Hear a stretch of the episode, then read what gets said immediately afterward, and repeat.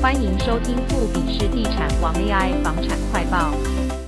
联征中心今年第一季房贷资料显示，房市出现三高现象，包括房价平均一千两百六十七万，平均房贷九百零六万元，双双写下历史新高，且房贷利率达百分之二点零七，创下近三十季以来新高。即使房市转淡，买房压力仍居高不下。业者也指出，高房价区域容易出现小宅化趋势，加上人口组成明显改变，民众对居住空间需求下降。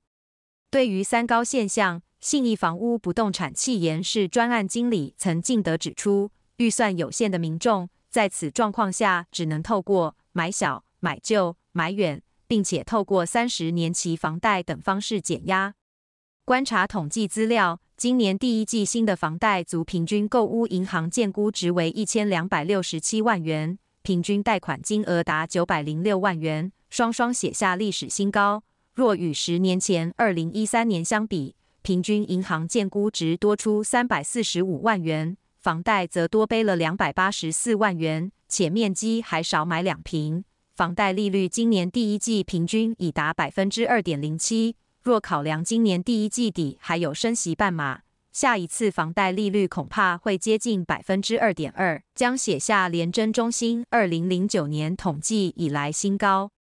购屋总价不断攀高下，平均购买总价从八年前突破千万后，到现在已经连续五季突破一千两百万元。曾敬德表示，高房价的区域很容易出现小宅化的趋势，如香港也是有居住面积偏小的问题。除了高房价影响外，人口组成有明显改变，也让民众对于居住空间需求下降。一手案在规划时也会考量坪数、总价问题，去压缩部分区域的空间，拉高坪效。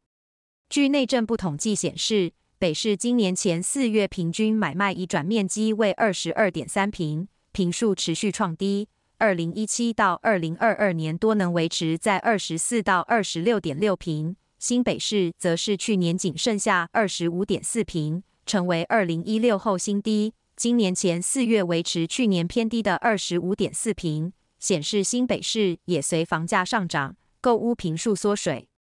至于六都今年前四月买卖移转面积平均最大的是台南市的三十六点六平，不过二零一六到二零二二年台南市有三个年度平均移转都超过四十平。今年写下二零一六后新低的三十六点六平，高雄市前四月买卖移转坪数平均也跌破三十坪，也是近年首见，显示在高房价影响之下，移转面积越来越小。曾敬德表示，高房价加上新大楼的公设比较高，即使已经使用三十年期房贷来降低负担，但国人还是出现越买越小的现象。双北市平均购屋面积都不到三十坪。中南部地区的购屋形态也由透天当道逐渐转为电梯大楼型产品，且北部建商南下推案，为迎合消费者的购屋负担，规划产品也复制北部经验，包括坪数缩减与推出更多的两房产品，因此购屋面积统计也有变小趋势。如果你觉得我们的节目有价值，也请记得分享和订阅我们的 Podcast。